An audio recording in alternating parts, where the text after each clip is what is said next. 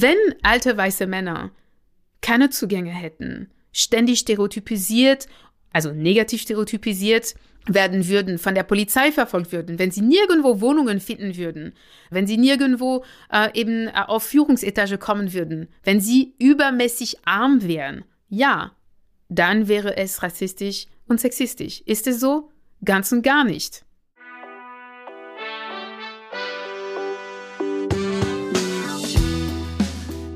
Willkommen bei Studio 36 Presents, dem nachhaltigen und sozialen Podcast aus Kreuzberg in die Welt. Was ist eigentlich normal? Heterosexualität, helle Haut, der männliche Körper in der Medizin? Das Entlarven von Unterdrückungsmustern ist eines von Dr. Emilia Reugs Missionen auf dem Weg zur radikalen Solidarität.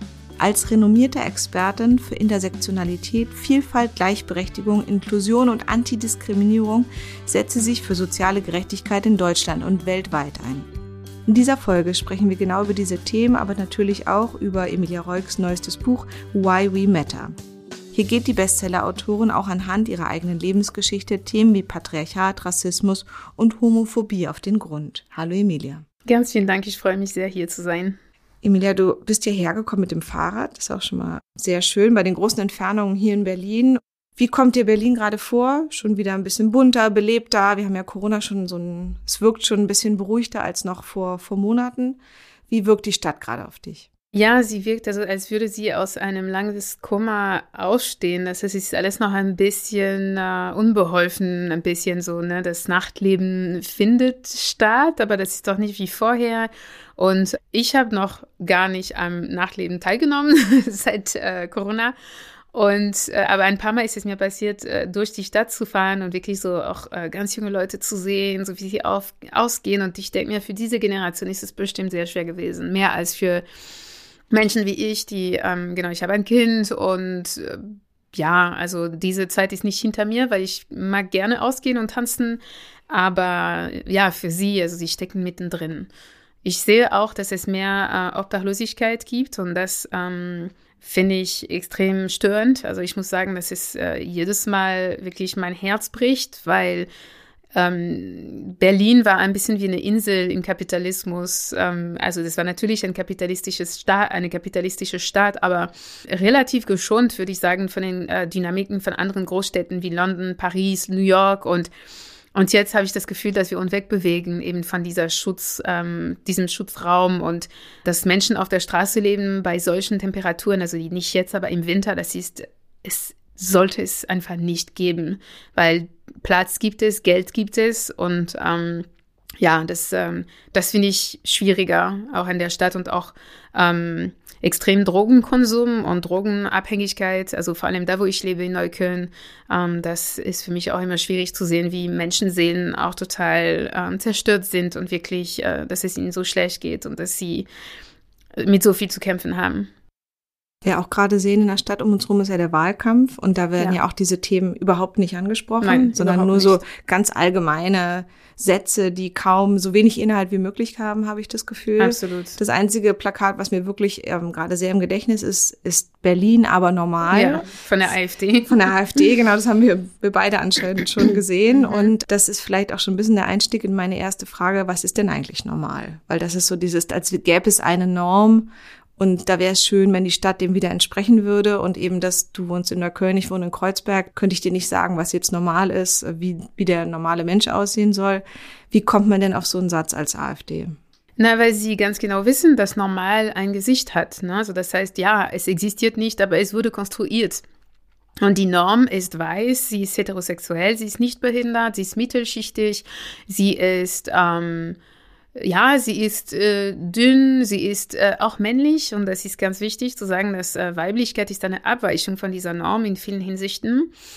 Und sie ist auch cisgeschlechtlich und äh, deswegen doch, ein Normal gibt es. Und diese Norm ist bedrückend. Diese Norm ist auch eine Erfindung, weil sie existiert nicht. Also statistisch gesehen sind ähm, weiße Männer aus der Mittelschicht, äh, die hetero sind, äh, keine absolute Mehrheit.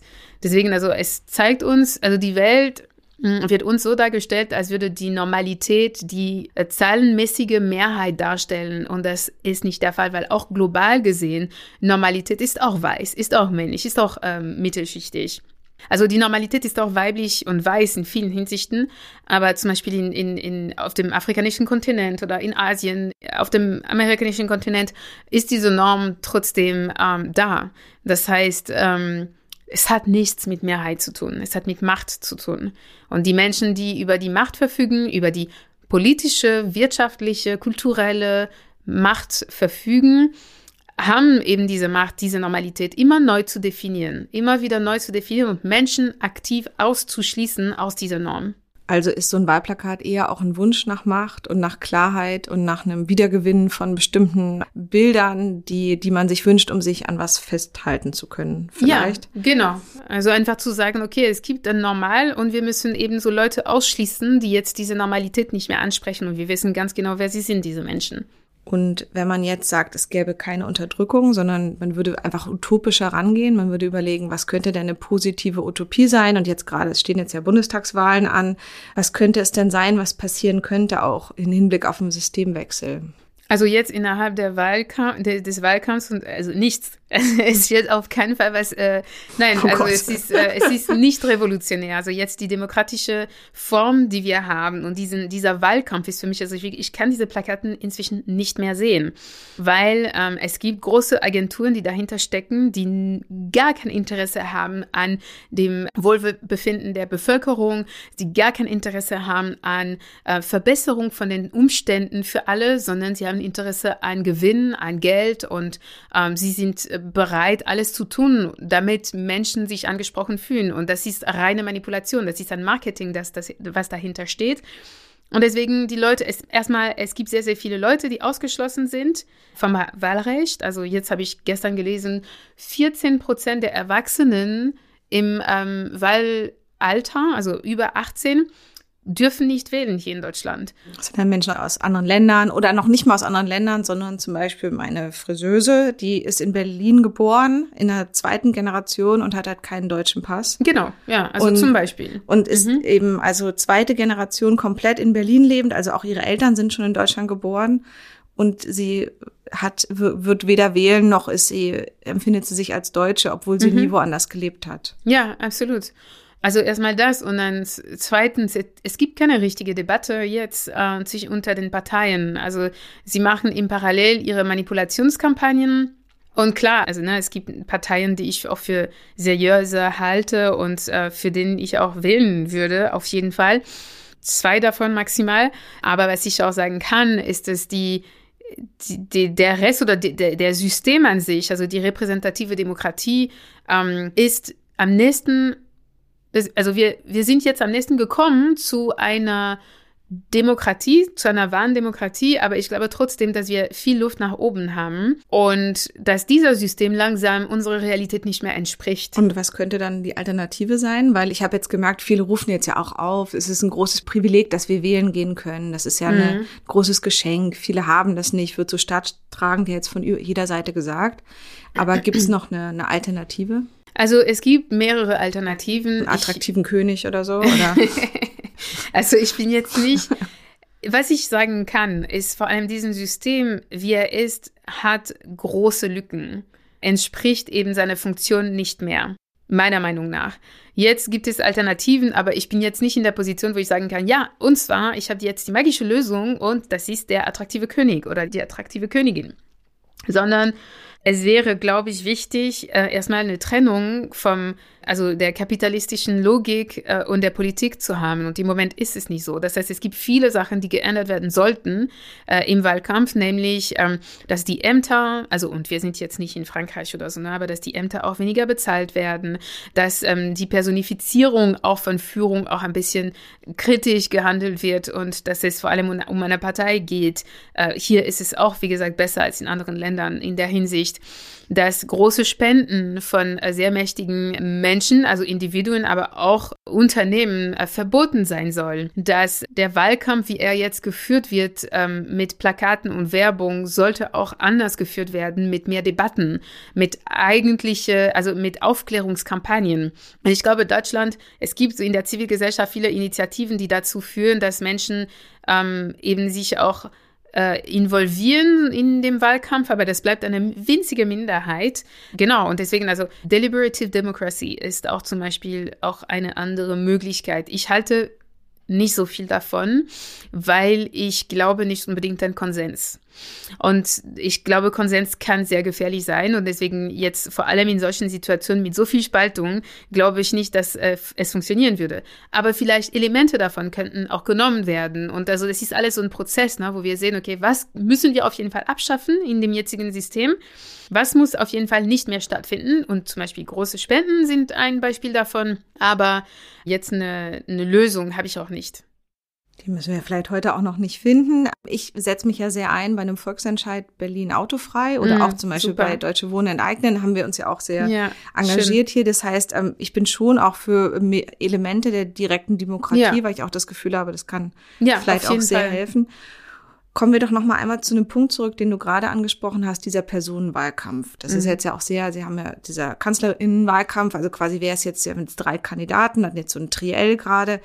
Und ich unterstütze ja eher oder ganz klar eine Partei. Und jetzt war die große Frage, ist es schiefgegangen, dass da eine, dass da eine Frau aufgestellt wurde? Und mein Eindruck ist, dass eben ganz viel Gegenwind, den die Kandidatin da auch bekommt, ganz stark damit nicht nur mit ihrer Person zusammenhängt, sondern auch damit, dass sie eine Frau ist. Und ich merke von zum Beispiel auch der Generation meiner Mutter oder auch von Freundinnen, dass viele ganz stark diese Politikerin jetzt ganz krass kritisieren und ganz selten für was, wo ich wirklich höre, sie hat das gesagt oder fordert das und damit bin ich nicht einverstanden, sondern mit so ganz dubiosen Sachen. Also mhm. Also mit irgendwie, ja, sie hat in ihrem Buch irgendwas mal nicht richtig zitiert oder hat irgendwie so Kleinigkeiten. Als würden Männer das nicht tun. Ja, und wir haben halt auf der anderen Seite Minister, die Milliarden veruntreuen oder einen ja. Wirecard-Skandal bei einem Kanzlerkandidaten, der einfach eine Steuerzahlerin so viel Geld gekostet hat oder ein Finanzminister, der eben auch ganz klar Subventionen für TUI und Lufthansa und die Autoindustrie und die, die Kohleindustrie komplett verantwortet seit wirklich ganz, ganz langer Zeit oder auch als Bürgermeister die ganzen linken Wohnprojekte in Hamburg aufgelöst hat. Und darüber wird gar nicht geredet, sondern es geht immer darum, der arme Mann musste abtreten, musste das einer Frau mhm. abtreten und nur weil sie da ist und die, immer dieses, sie kann das nicht. Ist das purer Sexismus oder ist es einfach falsch, also eine falsche ähm, Personaldebatte gewesen? Nein, es ist äh, purer Sexismus. Also das Patriarchat spricht aus den Munden heraus. Also das ist sehr, auch der sehr Frauen eben ganz stark. Natürlich, aber das, die, Frauen, so die Frauen äh, äh, erhalten das Patriarchat aufrecht, indem sie, ähm, also darüber habe ich auch im Buch gesprochen, und das ist jetzt kein Victim Blaming, ne, sondern es ist nur so eine kritische Haltung, auch zu sagen, dass das Patriarchat als System wird auch von vielen Frauen aufrechterhalten, weil sie auch eben in dem System ge gefangen sind und sie sind äh, gleichzeitig Opfer und gleichzeitig auch Verfechterin eines Systems. Wir verbinden Macht, Autorität, Kompetenz, Vertrauen, Wissen mit Männern. Mit alten, weißen Männern vorrangig, aber mit Männern. Also junge Männer genießen äh, diesen Privilegien auf jeden Fall zu 100 Prozent auch. Aber in der Politik ist es noch besser, älter zu sein. Und deswegen ist es so, diese, es gibt diese Assoziation in unseren Gehirnen, in unseren Unterbewusstsein und manchmal in unserem Bewusstsein, dass Führung, Kompetenz, Wissen, Vertrauen, Autorität nur von Männern kommen kann. Und deswegen, äh, wenn eine Frau plötzlich eben in diese Arena kommt, dann heißt es auch, dass diese, diese, diese Bilder, diese Glaubensmuster erschüttert werden, dass sie zerbrückeln. Und viele Menschen können damit nicht klarkommen. Es hat nichts mit ihr zu tun. Deshalb auch immer diese Sache, sie kann das nicht, oder? Das ist Natürlich so kann sie das. Genau, aber ja. das ist ja praktisch immer das, ja. was dann gesagt wird. Sie hat ja keine Erfahrung. Und ich kann nur sagen, zum Beispiel mit allen Menschen, mit denen ich hier zusammenarbeite, bei uns in der Firma, da habe ich das Gefühl, wenn jemand klug ist und offen und will, dann können die fast alles. Dann, Natürlich. Also so und das. Natürlich. Also es ist also wer also in, es gab sehr viele Argumente gegen Trump. Wer hat gesagt, Trump hat keine Erfahrung? Es war so ein sehr marginales Argument. Also manche Menschen haben das natürlich gesagt, aber das hat es nicht in den Mainstream geschafft. Es gibt unzählige Männer, in vielen Ämtern, also politische, aber auch in der Wirtschaft, auch in den Medien, überall, in allen Bereichen, die inkompetent sind. Aber sie genießen diese Aura von Kompetenz, die auf ihnen projiziert wird, weil sie eben Männer sind.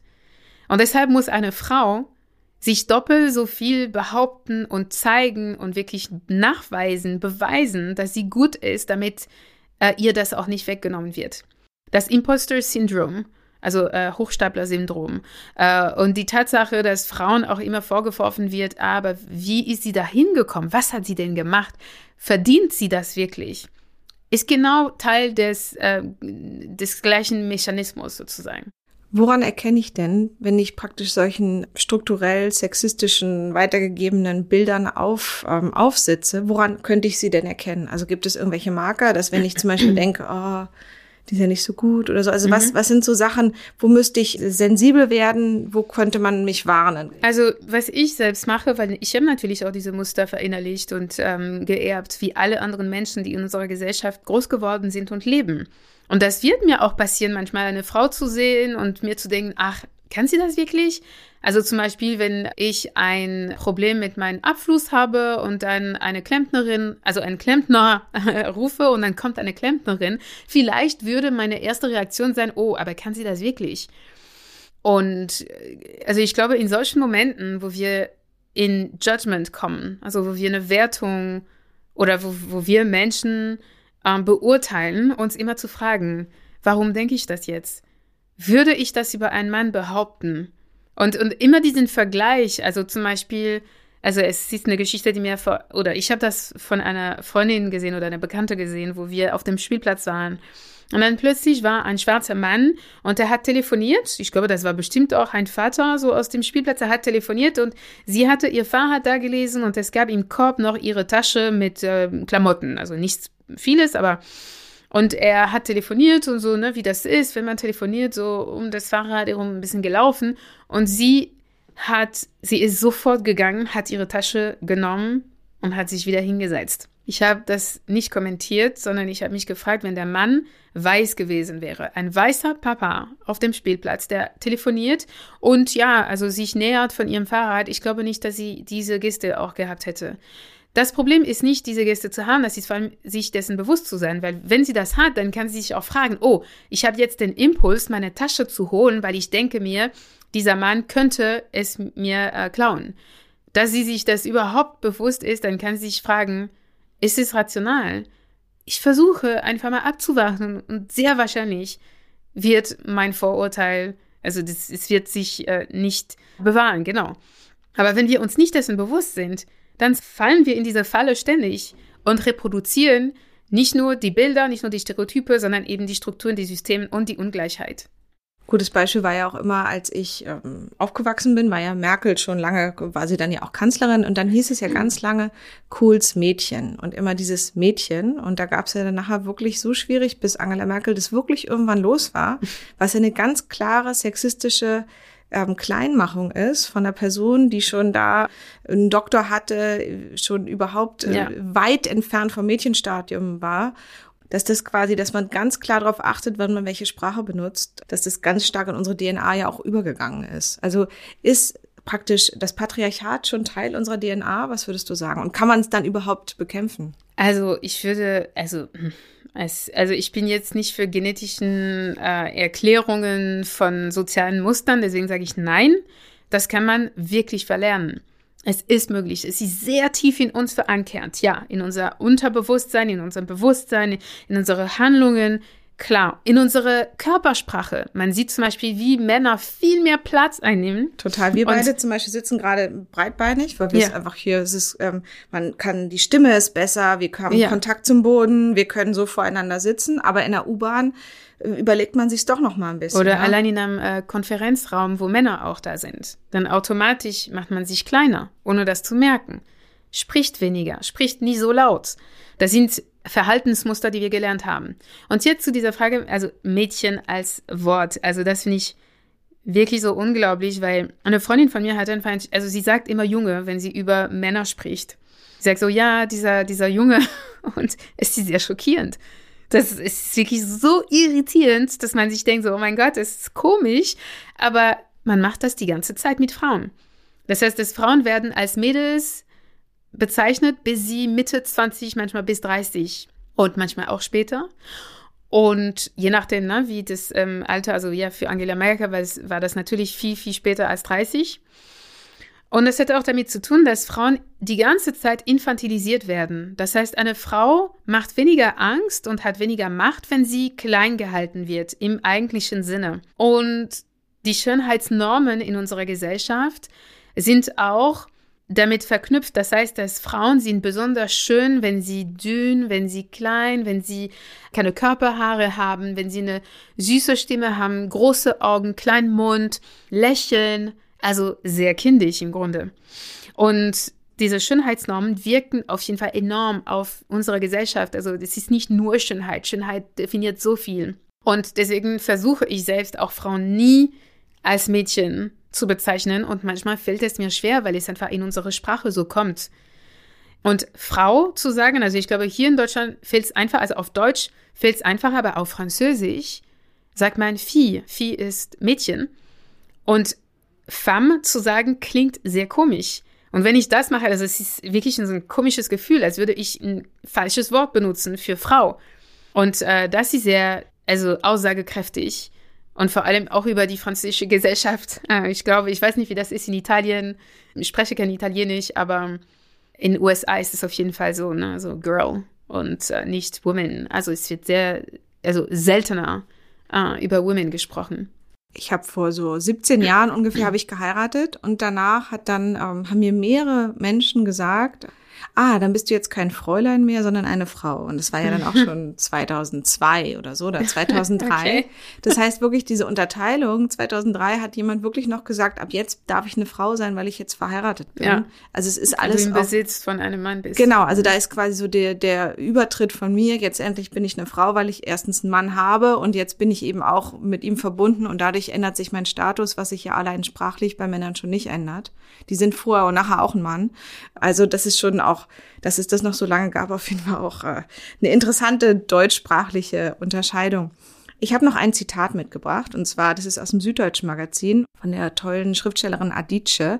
Und sie hat gesagt, wenn wir ehrlich sind, können nur Männer das äh, Gender-Problem lösen. Und ähm, sie sagt eigentlich, dass man gemeinsam mit Männern das auch grundsätzlich angehen muss und eben Ungleichheiten eben zusammen mit Männern auch nur dann überwinden kann. Wie stehst du denn dazu? Also teilweise hat sie recht, teilweise nicht. Also einerseits ja, klar, aber wir können nicht warten, mhm. bis Männer entscheiden, oh ja, Problem, lass uns das lösen, weil sie profitieren vom System, wie es jetzt, jetzt ist. Sie haben überhaupt keine, kein Interesse daran, das System zu verändern, weil es geht ihnen gut in diesem System. Sie haben Zugänge, sie definieren die Norm, sie haben sehr viel Anspruch auf alles. Und deswegen diese Haltung, ja, wir müssen in, also wir müssen in Dialog kommen. Das ist, das ist immer so Kompromisse, die wir eingehen müssen, die zugunsten der Männer sind. Weil wie machen wir das, dass es akzeptabel ist für sie als Gruppe? Es gibt natürlich viele Männer, die Interesse haben am ähm, Sturz des Patriarchats. Aber das ist eine Minderheit, das ist eine kleine Minderheit von Männern. Bestimmt gibt es auch viele, die uns jetzt hören, die zu dieser Minderheit gehören. Aber die große Mehrheit der Gruppe Männer hat kein Interesse daran. Und die Befreiung von unterdrückten Menschen ist nie aus den Unterdrücker gekommen.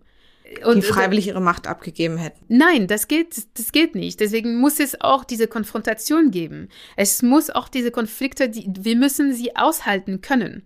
Ähm, weil sonst sind wir immer in einer unterlegenen Position, wo wir diejenige sind, die darum bitten müssen. Bitte, bitte, ohne euch können wir das nicht lösen. Und ich denke mir doch, wir können das lösen. Und das ist wirklich auch eine Frage, ne? also die Frage der Ehe, die Frage der Heterosexualität ist auch eine sehr wichtige, interessante Frage, was mit dem Feminismus verknüpft ist. Und ähm, ja, also ich werde auf jeden Fall darüber schreiben, weil ich finde das interessant, wie gefangen wir manchmal sind eben im Patriarchat, weil es eben diesen Affekt gibt weil es eben die Liebe, die Beziehungen, die Abhängigkeit, die emotionale und auch finanzielle und physische Abhängigkeit von vielen, die damit einhergeht. Aber ja, ich würde eher dem nicht zustimmen. Klar ist es besser, wenn Männer mitmachen, aber wir sind nicht darauf angewiesen, dass sie mitmachen. Wir können uns nur auf uns selbst beruhen, wenn wir uns befreien wollen. Kommen wir noch mal ganz kurz zu diesem Beispiel aus dem Wahlkampf zurück. Da hat sich jetzt einmal eine Frau einem Mann gegenüber durchgesetzt und viele meiner Freunde, ähm, für die war das total schwer. Und da hat ähm, ein guter Freund mir auch noch mal gesagt, dass dieses ständige Einhaken auf den alten weißen Mann, dass ihn das halt total trifft und dass man doch da sieht, dass die Frauen total auf dem Vormarsch sind. Und das höre ich eben von männlichen Freunden immer wieder, dass ich das Gefühl habe, da ist eine hohe Empfindlichkeit, was zum Beispiel dieses Wort alte weiße Männer angeht. Sollen wir das vielleicht auch nicht mehr so sagen, weil es irgendwie verletzend ist? Oder ist es richtig? Oder ist es, mhm. dann hat er gesagt, das sei umgedrehter Rassismus, weil man da eben wieder eine Gruppe so bezeichnet. Und ich kann nur so aus dem Gefühl sagen, dass ich niemanden beleidigen möchte, aber aus meiner Erfahrung, was Professoren oder auch ähm, ehemalige Chefs oder so angeht, dass ich das Gefühl habe, es gibt diese Gruppe mächtiger Männer extrem bis heute überall. Wir haben 100, über 100 Frauen weniger im letzten Parlament gehabt als in dem davor. Also das ist überhaupt keine progressive Einbahnstraße, die nur in Richtung Befreiung der Frauen geht. Wie siehst du das? Alter weißer Mann, sollen wir es lieber nicht sagen, weil es irgendwie doch, doch auch gemein ist? Oder? Nein, es ist auf keinen Fall gemein. Das ist ein Fakt. Es ist ein Fakt und es bezeichnet die Macht, es bezeichnet die Ungerechtigkeit und deswegen sind manche davon getriggert. Alte weiße Männer ist eine Bezeichnung, die auf keinen Fall sexistisch oder rassistisch ist oder ageist, weil alte weiße Männer sind diejenigen, die über die Macht, die meiste politische, kulturelle, wirtschaftliche finanzielle. Macht, finanzielle Macht in unserer Gesellschaft Milliardäre, ein Riesenthema. Milliardäre. Genau. Und deswegen, ich denke mir, also ich werde selbst, ähm, also durch diese Aussage, ich denke mir, ja, okay, da haben wir was wirklich falsch gemacht, weil damit solche Männer, die auch relativ, also jünger sind oder dass sie sich davon, also dass sie diese Empfindlichkeit auch hochkommt. Also für mich ist das typische männliche und weiße Fragilität. Das heißt, die Tatsache, dass Menschen, die ähm, bisher ja komplett unberührt waren in Diskursen, weil es ging vorrangig über die benachteiligten Menschen. Es ging, es ging um Frauen, es ging um Migranten, es ging um Ausländer, es ging um äh, diejenigen, die es nicht haben, aber diejenigen, die es hatten, blieben komplett unberührt in ihrer, ja, in ihrer komfortablen Blase sozusagen. Und heute werden sie genannt. Sie werden benannt und das ist ganz wichtig, weil es gibt keine ein, einseitige Unterdrückung. Und das heißt nicht, es soll nicht mit Schuld oder mit Scham verbunden sein. Also alte weiße Männer sollten sich auf keinen Fall schämen dafür, dass sie weiß und alt und männlich sind. Sie sollten sich auch nicht schuldig fühlen dafür. Sie können doch nichts dafür. Aber was sie machen können, ist einfach nur anerkennen. Ja, ich gehöre zu dieser gesellschaftlichen Gruppe, die über viel Macht verfügt. Und ich verstehe, dass es genannt und benannt werden muss. Es macht aus mir keine schlechte Person, aber das zu vergleichen mit Sexismus und Rassismus und zu sagen, das ist eine Beleidigung, das ist einfach reine Ego, also ein Ego-Verteidigungsmechanismus. Es ist nicht treffend und es ist wirklich auch eine Minimierung und Gaslighting. Das ist, ist auf, auf, jeden Fall auch eine, also gar keine Anerkennung von, was eigentliche Unterdrückung ist, was eigentlicher Sexismus ist. Das steckt nicht nur in Wörtern, das steckt in Machtsystemen. Und die, die Tatsache, dass also wenn alte weiße Männer keine Zugänge hätten, ständig stereotypisiert, also negativ stereotypisiert werden würden, von der Polizei verfolgt würden, wenn sie nirgendwo Wohnungen finden würden, wenn sie eben keine Ämter äh, haben könnten, wenn sie nirgendwo äh, eben äh, auf Führungsetage kommen würden, wenn sie übermäßig arm wären, ja, dann wäre es rassistisch und sexistisch. Ist es so? Ganz und gar nicht. Und das ist ja eigentlich auch intersektionaler Feminismus, dass man ja auch nicht anstrebt, jetzt neue Gruppen zu unterdrücken, sondern generell eben dagegen vorgeht, Absolut. dass man generell für eine Gleichheit der Gesellschaft kämpft und halt alle Menschen im Blick haben möchte und das Menschsein praktisch an sich sieht und da niemand jetzt äh, praktisch nicht eine, eine Umwälzung von unten nach oben und dann sind die anderen unten, sondern es geht um darum, dass, dass eine Person an sich existieren darf, egal wie sie aussieht oder welche Behinderung oder wo sie herkommt. Ja, ja, und ich glaube, so diese defensive Haltung kommt aus der, also weil ja, die Welt wird heute als, also generell wird Erfolg und Macht und äh, Ressourcen werden als Nullsummenspiele gesehen. Also oder ne, das Ende der Unterdrückung wird als Nullsummenspiel gesehen.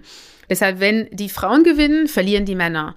Wenn die schwarze Menschen und People of Color gewinnen, dann verlieren die Weißen. Äh, nein, das ist kein Nullsummenspiel. Eigentlich mehr Gerechtigkeit für die einen bedeutet auch Gerechtigkeit für die anderen. Es ist kein Anspruch, die anderen zu unterdrücken oder die Unterdrückung umzukehren.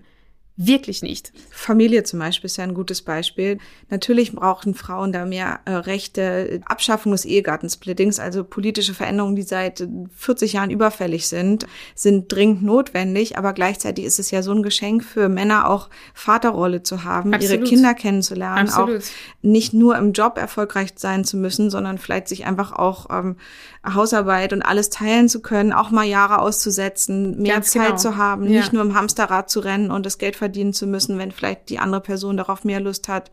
Und das betrifft ja auch mehrere, also alle Bereiche, dass sowas Machtverlust natürlich wahrscheinlich nicht angenehm ist, aber man gewinnt ja auch andere Teile. Mhm.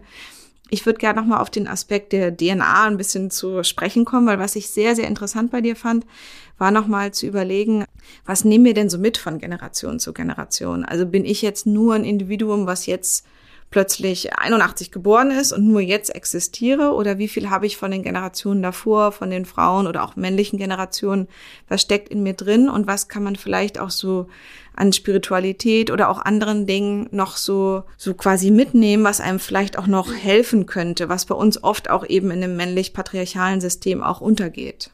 Also ich glaube, es gibt die ganze menschliche Ebene, die nicht losgelöst werden kann von äh, der systemischen Ebene, also alles, was wir jetzt kritisieren und äh, ansprechen. Aber es gibt die menschliche Ebene und die Liebe und wir nehmen nicht nur die, die Traumata von den Generationen vor uns, aber auch ihre Resilienz, auch ihre Heilung und das ist auf jeden Fall etwas, was uns begleitet. Und das ist alles, wir sind Teil eines Ganzes. Also uns würde es nicht geben, wenn es die Generationen vor uns auch nicht geben würde. Und ihre Fehler haben uns hier gebracht auch. Deswegen müssen wir auch diese Fehler ehren, irgendwie auch in einer Art und Weise. Also wir sind nicht losgelöst von anderen Generationen und die Generation nach uns auch nicht.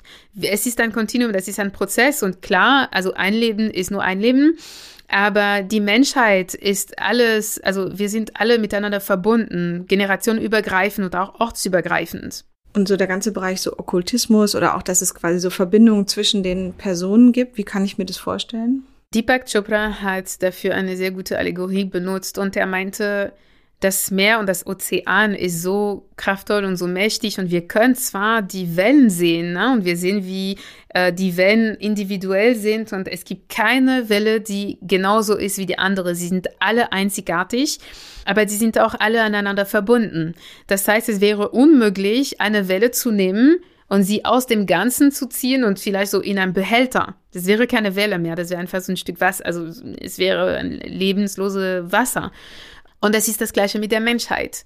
Und der Kapitalismus und der Individualismus hat uns auch dafür, dazu geführt, dass wir eben an unsere ähm, Getrenntheit glauben. Wir glauben an Trennung. Wir glauben wirklich, dass wir Individuen intrinsisch und auch unser DNA sozusagen verbunden ist mit den anderen. Dass wir aus den gleichen Materie gemacht werden.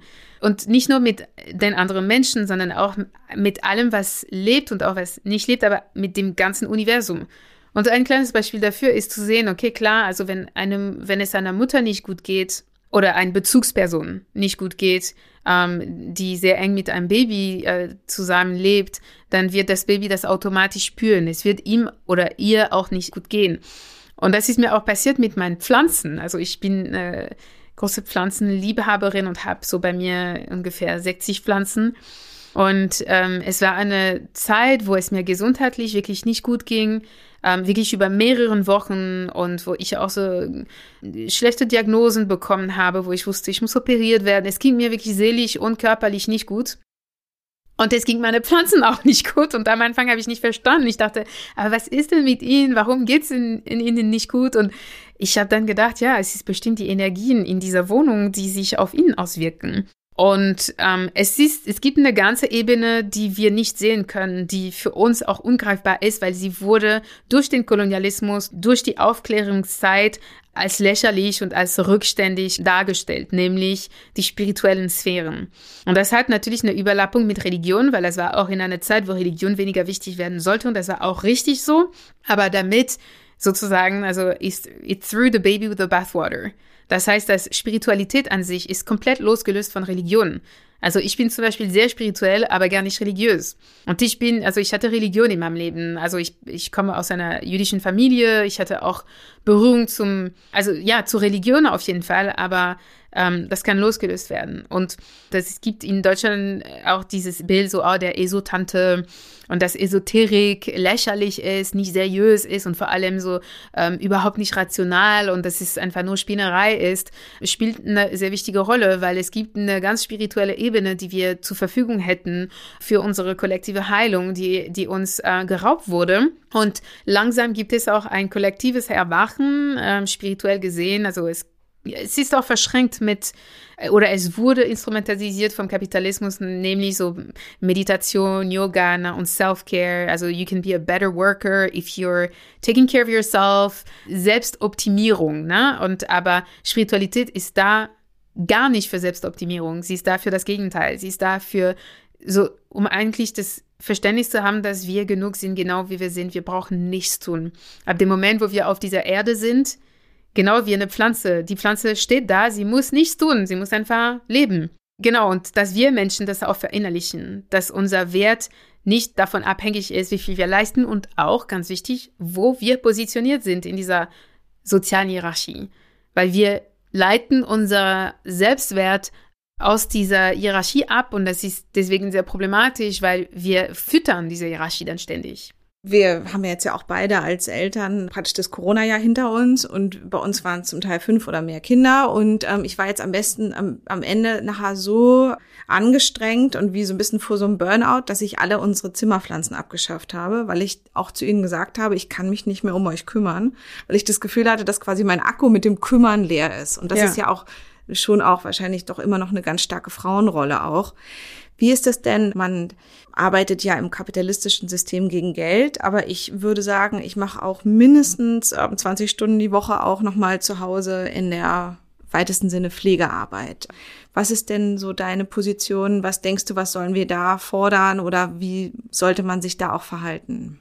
Also Pflegearbeit, Care-Arbeit ist überlebenswichtig. Das ist die wichtigste Arbeit, die wir als Menschen leisten. Weil ohne Essen, ohne uns äh, um einander zu kümmern, überleben wir nicht. Und das Absurde daran ist, dass das die Arbeit, die invisibilisiert wird, die an ähm, den kleinsten Status genießt und das auch teilweise als es ist eine natürliche weibliche Eigenschaft und deswegen muss es auch nicht mal erwähnt werden, aber diese Arbeit ist doch eine materielle Arbeit auch, nicht nur, aber auch materiell. Und das hat mit der patriarchalen Weltordnung zu tun, weil wenn wir sehen, dass es eine Arbeit, die auch natürlich von Frauen geleistet wird, dann automatisch hat es keinen Wert. Also wir sollten mehr Wert einfließen lassen in Care-Arbeit, damit also erstmal, damit auch Männer so sich ähm, denken, oh, schön eigentlich, also putzen, das kann auch schön sein. Also ich kann wirklich so eine besondere Freude daran haben oder mich um die Kinder kümmern. Klar ist es hart, aber das ist auch hart zu arbeiten vor einem Computer, zwölf Stunden lang. Und wenn diese klassische Arbeit, ne, also diese klassische Arbeit auf dem Arbeitsmarkt formell was gemacht wird, ne, also es ist egal was, also Beruf, ne, wenn das als eine typische natürliche weibliche Eigenschaft konstruiert äh, worden wäre, mein Satz ist nicht so ganz, aber ja, verstanden, und Care-Arbeit als natürliche männliche Eigenschaft, dann würden wir in einer komplett anderen Welt leben. Alle würden sich denken so, ja, ich arbeite jetzt, aber niemand sieht das und kann ich auch nicht mal auch ein bisschen äh, putzen for once? Also ich glaube, das wird wirklich alles umdrehen. Und natürlich, Männer müssen sich mehr beteiligen. Warum ist es nur Frauen, die am Burnout leiden? Also ich, also das frage ich mich auch. Warum ist es so? Warum kommen wir zu diesem Punkt, dass niemanden sich um uns kümmert? Dass niemanden sieht, wenn wir an unseren Grenzen stoßen, inklusive wir. Dass wenn ein Mann an seinen Grenzen stoßt, dann wissen das alle. Na, also vor allem so, wenn es um Care-Arbeit geht. Also wenn es um Arbeit also draußen geht, dann viele Männer auch äh, leiden durch Burnout, weil es von ihnen erwartet wird. Aber zu Hause, wenn Männer überfordert sind mit Kindern, mit Putzen, mit äh, Care-Arbeit, dann wissen das, wissen wir das. Und die erste Reaktion ist von Frauen zu sagen, oh, okay, ich sehe, du bist überfordert, ich übernehme das. Aber wer übernimmt für uns? Also wer übernimmt für die Frauen, die ständig auch diese emotionale Arbeit leisten, zu sehen, okay, er ist überfordert, ich mach das. Nee, nee, nee, nee, ich weiß, du wirst dann schlecht gelaunt sein oder es wird dir nicht gut gehen, es wird dann noch schwierig sein, wenn du dich um die Kinder zwei Tage kümmerst. Also, ich mach das.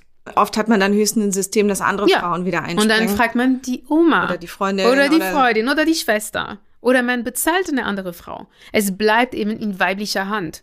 Und das muss sich ändern. Und in dieser Hinsicht, ja, also klar, wie Hatice sagt, wir brauchen Männer, dass sie auch das sehen. Aber auch eine Lösung könnte sein, und das ist, klingt sehr revolutionär, aber einfach zu streiken und zu sagen, okay, nein, wir leben getrennt. Wir können zusammenbleiben, klar, aber wir leben getrennt. Du kümmerst dich um deinen Haushalt. Da schließt meine vorletzte Frage auch gut an. Ich lebe ja in einer heterosexuellen Beziehung. Die haben wir ja geöffnet vor ein paar Jahren. Also so wir sind, ähm, also so wir sind nicht total aufeinander festgelegt, aber ich habe das Gefühl, das hat trotzdem ganz viel auch mit dem Machtsystem zu tun, in dem ich lebe letztlich. Und ehrlicherweise habe ich viele Pärchen um uns rum, die wünschen sich alle eine offene Beziehung und ehrlicherweise aber die Männer wünschen sich nur in ihre Richtung offen. Das ist auch schon eine schöne Art. Soll ja jeder so die Spielart für sich wählen, wie er oder sie möchte. Ja. Aber interessanterweise ist ähm, der Wunsch, die Beziehung nur in eine Richtung zu öffnen, doch sehr stark. So. Mhm. Und wir haben jetzt eine Freundin im Freundeskreis, die macht jetzt auch noch so ähm, eine Ausbildung so zur Sexworkerin und alles. Und das ist ein, ein Riesenteil. Wie hängt das Ganze zusammen? Also was würdest du sagen, wenn wir jetzt über ähm, Sexualität sprechen, inwieweit ist das Patriarchat da auch noch total da und mächtig? Ah, mein Gott, es ist allgegenwärtig. Also ich habe auch in einer Hetero-Beziehung gelebt, zehn Jahre lang. Und das hat meine Kräften komplett beraubt. Und ich war in einer Situation, wo das für mich unmöglich war, ein feministisches Leben zu leben in dieser Beziehung. Es war einfach schlichtweg unmöglich. Ich habe die Unterdrückung bis in meinen Knochen gespürt und für mich die einzige Möglichkeit war, mich davon zu befreien. Und das ist, glaube ich, was viele Frauen auch erleben. Aber unsere Gesellschaft sagt uns, halte durch, das ist normal irgendwas ist mit dir nicht gut oder du bist zu egoistisch oder irgendwas stimmt nicht, wenn du das nicht aushalten kannst. Ich habe das auch aus meinem Umfeld viel gehört, aus meiner Familie, die auch durchaus eine ziemlich patriarchale Familie ist. So, ja, es ist normal, so ist es, so ist es, so ist es. Du musst, du musst es äh, irgendwie ähm, akzeptieren. Und deswegen glaube ich, dass ähm, viele Frauen bleiben eben gefangen in patriarchalen Mustern durch eben diese Sexualität, na, und die Organisation auch der Ehe durch die Tatsache, dass Affekt auch eine sehr große Rolle spielt und dass sehr oft patriarchale Unterdrückung aussieht wie Beziehungsprobleme und werden nicht geframed als Patriarchat. Das heißt, viele Paare gehen zur Therapie und sie gehen auch zu komplett unausgebildeten Paartherapeuten und Paartherapeutinnen, die überhaupt nicht patriarchatskritisch sind. Und das heißt, ja, wir haben Kommunikationsprobleme, oh ja, äh, wir haben äh, Paarprobleme. Und wir müssen mehr aufeinander hören. Und diese Therapien wirken sehr gewalttätig auf Frauen meistens, weil diese Systeme nicht anerkannt werden. Das heißt, sie werden aufgefordert, an sich zu arbeiten, noch mehr Kompromisse zu machen, noch mehr verständnisvoll zu sein, wenn eigentlich das Problem ist das Patriarchat. Und deswegen, also es gibt wirklich eine, also die Ehe, die Heterosexualität dürfte, müsste auf jeden Fall komplett neu definiert werden damit es den patriarchalen Mustern entzogen wird. Das heißt, die Ehe als solche sollte eigentlich als Institution, die vom Staat kontrolliert ist, abgeschafft werden. Das heißt nicht, dass hetero Beziehungen abgeschafft werden sollten. Das wäre komplett äh, blöd, sowas zu sagen. Das, nee, gar nicht. Männer und Frauen können sich weiterhin lieben, aber das darf nicht mehr kontrolliert werden vom Staat. Und diese Organisation als nukleare Familie, ja, weil die Öffnung von Beziehungen, das kommt auch aus, aus einer Situation, wo Menschen auch, also meistens, also ja, Frauen, Beziehungen sind auch sehr oft offen, nur das geht um Fremdgehen. Ne? Das heißt, viele Männer machen das, ohne das anzusprechen. Und alle anderen wissen es. Andere, alle andere wissen es. Ich sage ich sag Männer, weil es überproportional Männer sind. Es gibt auch viele Frauen natürlich, die fremdgehen. Aber jetzt, na, es, ist, es kommt aus die Erkenntnis, Monogamie ist eigentlich irgendwann nach einer Weile nicht mehr aushaltbar. Ne? Also diese, diese Form entspricht der Realität nicht. Deswegen lass uns die Beziehung öffnen. Aber in vielen Fällen reicht es nicht aus, um eben diese Muster zu, zu ändern, weil, wie du erzählt hast, also Viele Männer sagen, ja, das können wir aber nur in meiner Richtung. Und mit welcher Begründung? Ich weiß es nicht. Also vielleicht mit der Begründung, Männer haben mehr Bedürfnisse, was eigentlich auch eine sehr, sehr patriarchale Erklärung wäre, aber gut. Und deswegen, wir müssen auch neu denken, dass die Sexualität der Frauen durch die Ehe unter Kontrolle, unter männlicher und staatlicher Kontrolle bleibt. Und dass diese Sexualität eng mit der Care-Arbeit verbunden ist. Weil wenn die Frauen in dieser nuklearen Familienstrukturen bleiben können, dann kann der Staat sich sagen, ach gut, sie kümmern sich darum. Sie kümmern sich um die Reproduktion der Arbeitskraft. Die Wirtschaft, der Kapitalismus kann sich das auch sagen. Alles beruht auf weiblichen Schultern. Wenn Frauen morgen einen Streik machen würden und sagen würden, okay, kein Sex mehr und keine Care-Arbeit mehr, dann stürzt der Kapitalismus und in weniger als einer Woche. Es müsste natürlich kollektiv sein, global sein, aber wirklich so keine drei Tagen hält es es aus. Viel mehr als also wie eine Million Corona-Pandemien. Ja, wäre ein sehr, sehr schönes Experiment. Zum Frauentag war das schon mal, wurde es schon mal angedacht. Ich finde es eine, eine schöne, eine schöne Idee, die man eigentlich nochmal durchsetzen müsste. Dann würde ich sagen, nochmal ein Satz, Emilia, was ist denn mit Sexarbeit wirklich so auf der Straße? Weil das ist zum Beispiel so ein, ähm, so ein Fall. Ich war ganz jahrelang Emma-Leserin, ähm, großer Fan von Alice Schwarzer, als ich aufgewachsen bin. Und so ist eigentlich die erste, die mich so mit Feminismus in Berührung gebracht hat. Heute, ja, beschäftige ich mich nicht mehr viel mit ihr, sondern mit vielen anderen. Aber das Thema Sexarbeit ist für mich eben so, nicht einfach zu fassen, weil ich gleichzeitig so die Vorstellung, dass man zum Beispiel wirklich zu Sex gezwungen wird, als eine der schlimmsten so im Kopf ja. habe auch, auch wenn ich mir vorstelle für meine Töchter oder so, also so mhm. auch was so, ähm, ob es jetzt Entführung oder auch Menschenhandel und so, das Klar. ist so unglaublich Absolut. grauenvoll so, mhm. also da möchte ich auch alles für tun oder ja. auch für sein, was gesetzlich geht und gleichzeitig merke ich, bin ich auch für eine liberale Gesellschaft mhm. und für offene mhm. sexuelles Ausleben. Was ist denn da eine, eine gute Position, hinter der man stehen könnte oder deine? Also erstmal, die Entkriminalisierung von Sexarbeit ist dezidiert gegen Ausbeutung. Also das ist ein klarer Punkt. Es gibt keine graue Linie hier. Die Entkriminalisierung von der Sexarbeit positioniert sich sehr, sehr, sehr klar gegen Ausbeutung, gegen jegliche Form von Zwangssexarbeit. Und dann für den Rest würde ich äh, sehr gerne, weil ich habe dieses Kapitel geschrieben, es ist auch ein langes Kapitel. Und ich würde äh, vielleicht die Spannung halten wollen und sagen, dann liest das Buch, wenn ihr mehr darüber wissen wollt.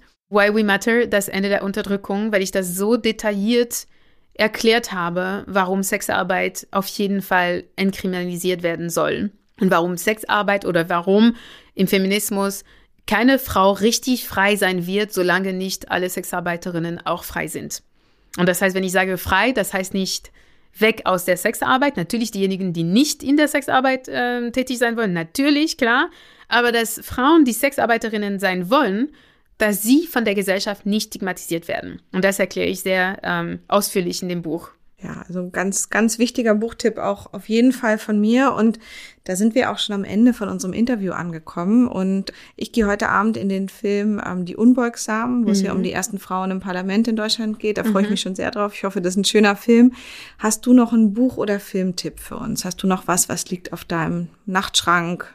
Auf meinem lag zum Beispiel das Patriarchat der Dinge, mhm. auch ein sehr, sehr mhm. schönes Buch. Ich habe jetzt neulich das erste Mal war ich bei einem Frauenpissoir, absolut zu empfehlen. Ich kann es yeah. total, richtig tolle Erfindung, super einfach. Yeah. Manchmal sind die Dinge so viel einfacher, als man denkt. Was liegt auf deinem Nachtschrank? Was kannst du uns als Buchempfehlung mhm. sagen? Also was auf meinem Nachtschrank liegt, es gibt ein, ein Buch über ähm, Tarot. Also Tarot und das ist auf jeden Fall etwas, was mich sehr, sehr interessiert und ich ähm, mache das. Also mein Onkel ist auch also hat mir das ähm, auch gemacht, seitdem ich mh, mm, ein Teenager bin, also regelmäßige Tarot-Readings. Und ich will das jetzt lernen. Ähm, es gibt ein Buch von Eva Illus ähm, über äh, Warum Liebe schmerzt, glaube ich, ist der Titel auf Deutsch. Also äh, es ist jetzt über, ähm, über Liebe eigentlich. Und es ist ein Thema, was mich sehr beschäftigt. Über Liebe, Heterosexualität, Patriarchat. Wahrscheinlich auch ein Thema für mein nächstes Buch. Es gibt Gedichten, also es gibt immer ein Gedichtsbuch und dieses Buch ist von Nariya Wahid. Und äh, Nariya Wahid ähm, zitiere ich auch in meinem Buch. Wir haben ja ein paar große, harte Themen angesprochen. Wir haben ähm, vielleicht einen Systemwechsel angesprochen, was alles schiefläuft in Politik und Gesellschaft, wie man das Patriarchat schon in der DNA endlich überwinden muss. Aber Emilia, hast du noch eine gute Nachricht für uns? Hast du noch etwas, wo du sagst, ähm, das ist die gute Nachricht für euch da draußen alle, was wirklich auch in die richtige Richtung geht? Ja, also auf jeden Fall. Und die gute Nachricht ist, es bewegt sich die Welt bewegt sich, die Welt ist jetzt in krasser Bewegung. Und ähm, vor lauter Bäumen sieht man den Wald nicht mehr. Und manchmal denken wir, oh Gott, wir, es ist nur Krise, Krise, Chaos, Chaos, aber durch dieser Chaos und durch diese Krise entsteht etwas Neues. Und ich habe wirklich Vertrauen und Hoffnung, dass die Welt, die entsteht, vielleicht werden wir es selbst auch nicht sehen, aber dass die nächsten Generationen, auch wenn die nächsten Generationen auch nicht menschlich sind, dass die Welt nach uns auf jeden Fall besser wird. Und das ist ähm, die gute Nachricht. Und wir dürfen auch Teil dieser Veränderung sein. Das ist auch etwas, ne? Also wir dürfen Teil davon sein. Teil der Veränderung sein. Ganz, ganz schönes Abschlusswort. Herzlichen Dank an dich. Ganz, ganz vielen Dank. Zum Ende dieser Folge möchten wir euren Horizont noch einmal erweitern und schalten Hack dafür aus Ostfinnland dazu. Über die Berliner Ökoblase hinweg teilt Hack als Nachhaltigkeitsreisender, Wildnisführer und Vater seine weisen Worte aus der Jota mit uns.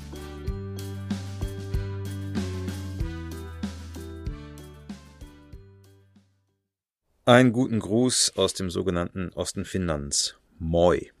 Normal, in der sogenannten Baseline also, verhalten sich die anderen Tiere, wenn es mir gelingt, den physischen Kreis der Störung um mich herum kleiner zu halten als den Kreis des Bewusstseins. Nur wenn mir das gelingt, registriere ich Gefahren, bevor sie mir begegnen, und ich sehe Möglichkeiten, bevor sie verschwinden. Wenn ich mit dem Motorrad durch die Natur fahre, werde ich bis weit entfernt wahrgenommen, während ich selbst nicht weit um mich herum wahrnehme. Welcher normale Mensch würde denn schon mit einem Motorrad durch die Natur fahren? Welcher normale Mensch fährt schon Motorrad? Und ist es nicht auch normal, dass die Natur der einzige Ort der Welt ist? Normal ist immer nur im Jetzt und im Ich. Normal ist so individuell wie die rosa Tönung meiner Haut, die ganz normal als weiß bezeichnet wird. Normal passiert fast unmerklich. Vor hundert Jahren noch war es normal, im Restaurant Essen zu bekommen, was bio aus der Region und saisonal war. Wenn ich heute nach so etwas frage, wird mir gesagt, tut mir leid, bei uns gibt es nur normales Essen. Dass ich aber dieses Normal mit beeinflusse, vergesse ich mitunter allzu leicht. Jeder Moment, jedes gesprochene und geschwiegene Wort verändert die unzähligen Normalitäten der Zukunft für immer. Wird es wieder ein Normal geben, in dem Mann, Frau divers bis zum Erlangen der Geschlechtsreife alles Überlebenswichtige lernen kann? Wird es wieder ein Normal geben, in dem wir Menschen zwischen uns Menschen und uns Natur nicht mehr trennen? Wird es ein Normal geben, in dem wir Natur wichtiger sind als Besitz, Geld und vielleicht sogar auch Glück? Diskussionen über unsere vielfältigen Normalitäten wird und darf es gerne immer geben. Denn dadurch können wir uns definieren, uns verbinden. Dabei allerdings den Boden, den Common Ground unter den Füßen nicht aus den Sinnen zu verlieren, scheint manchmal nicht so einfach, wenn es emotional hoch hergeht. Doch sie wird da bleiben, die Normalität. Die Normalität der nackten Geburt und die Normalität der nackten Sterblichkeit. Was wir dazwischen alles anstellen dürfen, um zu überleben, ist natürlich geregelt. Nicht mehr als zum Überleben nötig. Alles Liebe euch.